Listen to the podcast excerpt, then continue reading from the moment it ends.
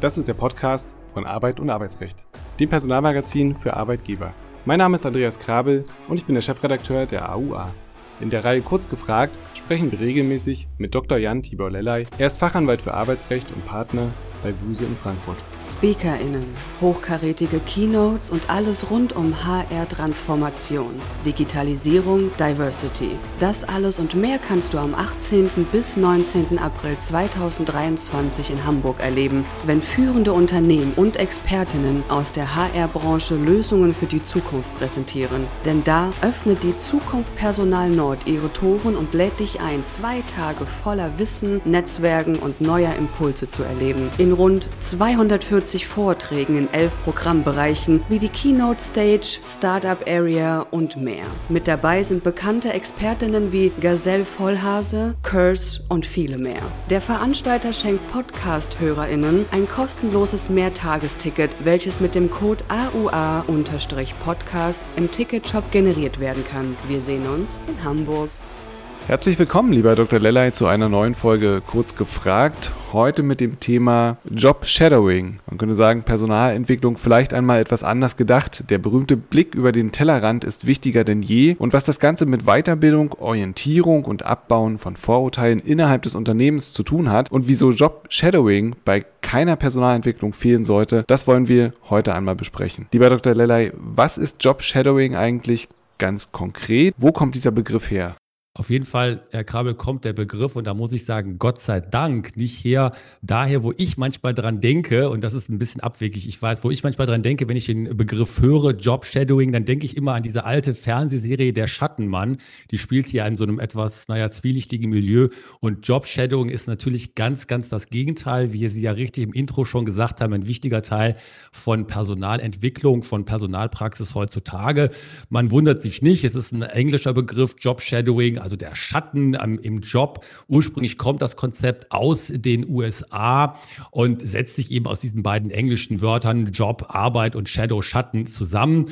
Und man kann es vielleicht in einem Satz ganz kurz auf den Punkt bringen und sagen, das Konzept beinhaltet ein Lernen am Arbeitsplatz, äh, ein Training on the Job, nicht ganz hundertprozentig, da kommen wir vielleicht gleich nochmal zu, aber wo ein Berufsanfänger oder ein Einsteiger, Einsteigerin ins Unternehmen, ein Mitarbeiter begleitet, also als Schatten neben hinter ihm oder er herläuft und dann eben dabei auch die hoffentlich großen Lernerfolge erzielt. Ja, ganz genau. Und das klingt einigermaßen vertraut. Aber wovon ist das Ganze eigentlich abzugrenzen? Beziehungsweise welche Parallelen gibt es möglicherweise zu anderen Instrumenten? Absolut. Und was mir als Parallele eben immer einfällt, und das denke ich, sollte man aber schon, und ich glaube, das machen auch viele Personalabteilungen ganz, ganz richtig auseinanderhalten zu dem anderen, was ja vielen sofort in den Sinn kommt, nämlich das Training on the Job. Das Training on the Job ist ja auch ein feststehender Begriff. Jeder weiß, was damit gemeint ist.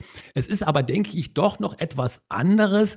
Äh, möglicherweise vor allen Dingen dann, wenn man sich das anschaut, wie das Ganze konkret abläuft. Meine Erfahrung ist, wenn ich da auch das Feedback bekomme aus den Personal Personalabteilungen, dass das Shadowing, das Job Shadowing vielleicht ein bisschen in Anführungszeichen, gar nicht negativ gemeint, aber in Anführungszeichen unselbstständiger ist. Beides ist natürlich eine Form des Trainings am Arbeitsplatz, also in der Praxis, keine Theorie, null Theorie, es geht sofort rein, aber das Training on the Job regelmäßig, so bekomme ich es zum Beispiel gesagt aus Personalabteilungen, erwartet vielleicht noch ein bisschen mehr von den Kolleginnen und Kollegen, die das tun, also ein bisschen mehr schon Selbstständigkeit als das Shadowing. Das Shadowing ist etwas, wo man sagen kann, da geht wirklich jemand, deswegen ja auch Shadow, der Schatten jemand hinter einem her und muss noch gar nicht so viel selber tun, sondern guckt erstmal, guckt über die Schulter und etwas weniger weniger Anforderungen, etwas weniger Herausforderungen vielleicht. Und wenn wir jetzt unsere Definition einmal zugrunde legen, was sind die unbestreitbaren Vorteile dieses Konzepts? Ja, die Vorteile liegen auf der Hand, äh, aber manchmal ist es ja tatsächlich so, dass sie so weit auf der Hand liegen, dass man es gar nicht mehr so genau wahrnimmt. Aber was sind die Vorteile? Die Vorteile sind natürlich erstmal, die Leute gucken den äh, Kolleginnen und Kollegen über die Schulter, lernen also ganz, ganz ungefiltert in der Praxis, worauf es ankommt, was man tut, was man nicht tut, wie man es tut. Sie können also unmittelbar sofort die Fähigkeiten, Kenntnisse erwerben, die sie brauchen für den Job. Sie lernen auch zum Beispiel aus äh, Fehlern möglicherweise, die äh, gemacht werden. Ein weiterer großer Vorteil ist natürlich, auf so einer engen Form der Zusammenarbeit fällt es sehr, sehr einfach oder fällt es sehr, sehr leicht, direkt persönliche Beziehungen in das Team zu den Kolleginnen und Kollegen aufzubauen und letztendlich auch ein Einstieg in das Netzwerk im Unternehmen. Häufig ist das ja so, dass man dann auch bei dem Job Shadowing, wo man über die Schulter guckt, auch ganz viele andere Leute kennenlernt. Also da ist man praktisch in allen Dimensionen sofort mittendrin und das sind meiner Meinung nach schon die unbeschreitbaren Vorteile dieses Konzepts.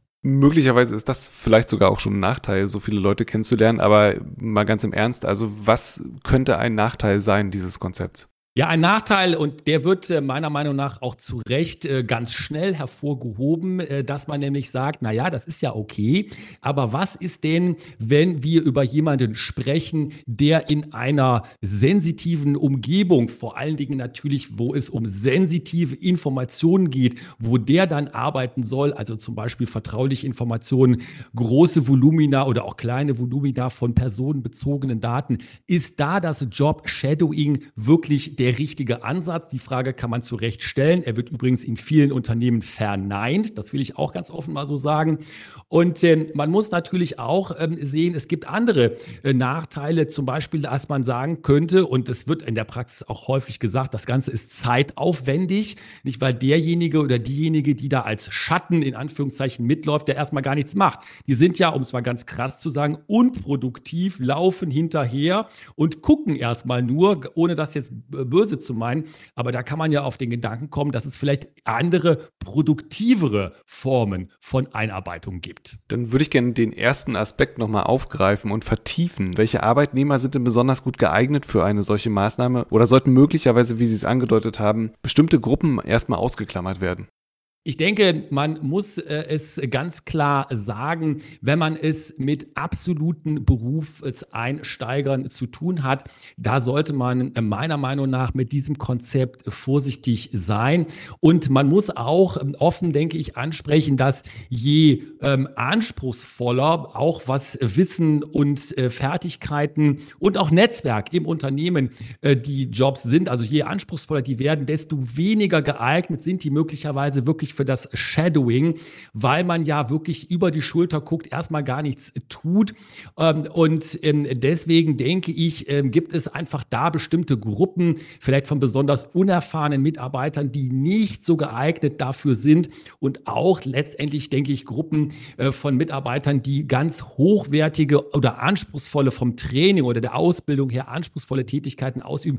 Da wird man das auch eher selten sehen oder wenn überhaupt nur in ganz ganz bestimmten Kombinationen. Man kann das ja auch kombinieren mit anderen Elementen des Einarbeitens. Und jetzt bin ich gespannt, ob mehr kommt als nur das bloße Zuschauen. Denn mich interessiert jetzt mal, wie wird Job Shadowing eigentlich konkret durchgeführt? Können Sie da mal einen Tagesablauf beispielsweise schildern? Worauf müssen sich die Beteiligten einstellen? Und vielleicht können Sie auch noch kurz sagen, wie lange so eine Maßnahme durchgeführt wird. Also macht man das über einen Wochenzeitraum, über einen Tageszeitraum? Was, was ist da die Grenze? Ich denke, es gibt in dem Sinne keine feste Grenze, aber, und das äh, referiert, denke ich, auch wieder so ein bisschen zu den Nachteilen des Job-Shadowing, die wir ja schon besprochen hatten.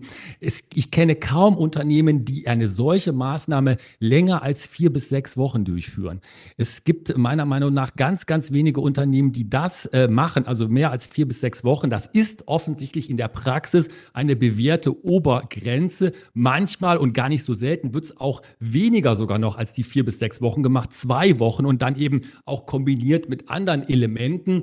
Und der typische Tagesablauf, der ergibt sich aus dem Shadowing selber. Das ist ja der Schatten ähm, oder die Schatten, muss man dann ja sagen, also der Kollege, die Kollegin, die das tut, die vollziehen ja einfach nur den Tagesablauf desjenigen, desjenigen oder derjenigen nach, die sie begleiten als Schatten, als Job Shadow und laufen damit. Das heißt, der Tagesablauf ist gar kein eigenständiger Tagesablauf, sondern es ist der Tagesablauf desjenigen oder derjenigen, die man da begleitet.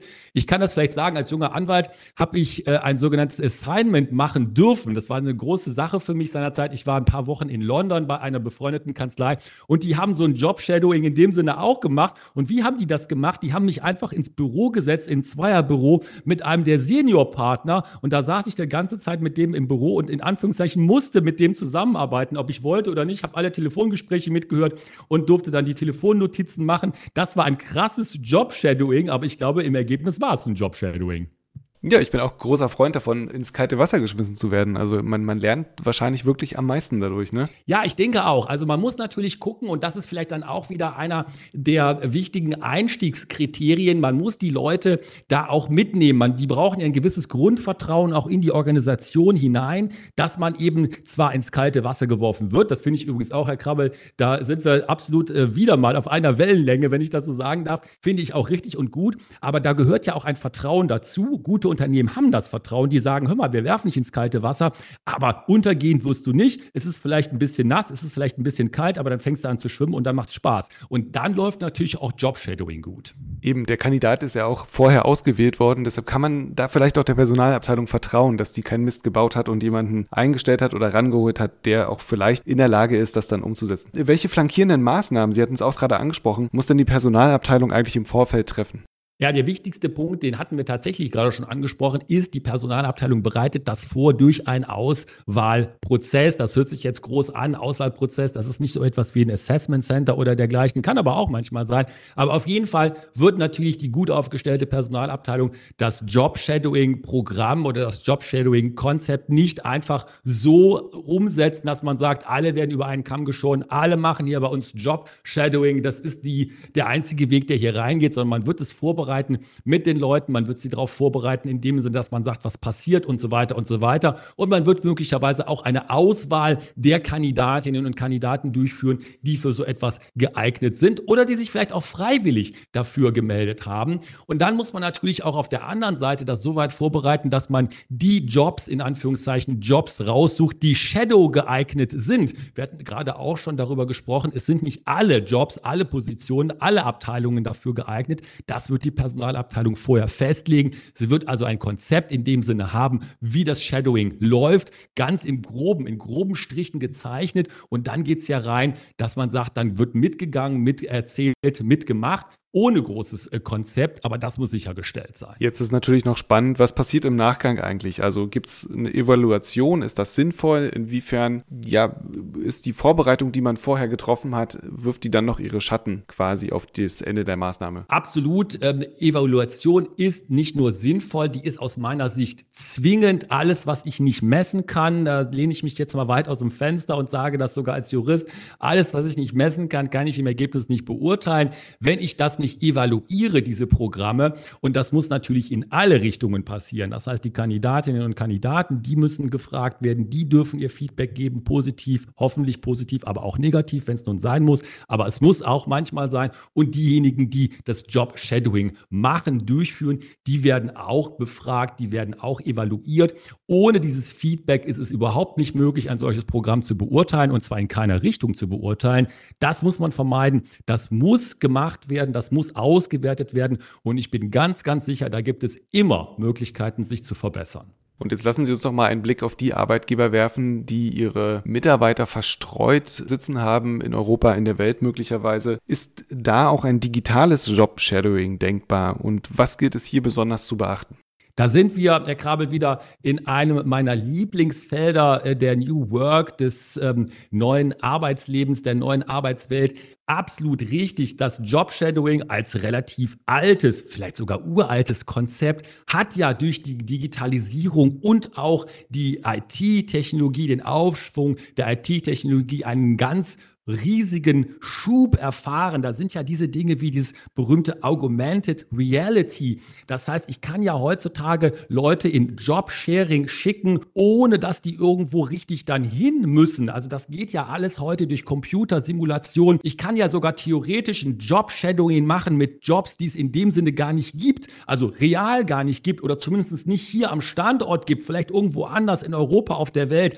Also da sind riesige Potenziale noch zu entdecken, die werden aber auch schon entdeckt, nämlich die Technologie, die diese Arbeitsumgebung, die man im Job Shadowing ja erfährt, virtuell computergeneriert zu schaffen und damit auch vielleicht sogar maßgeschneiderte Programme für das Job-Sharing, das Job-Shadowing, Entschuldigung, zu entwickeln. Also da ist ganz, ganz viel Bewegung drin und da werden wir, da bin ich sicher, in den nächsten Jahren und Jahrzehnten auch noch ganz, ganz viel Neues sehen. Ganz herzlichen Dank, lieber Dr. Lellay, für diese Folge. Wir hören uns beim nächsten Mal. Tschüss, bis dahin. Dankeschön. Tschüss.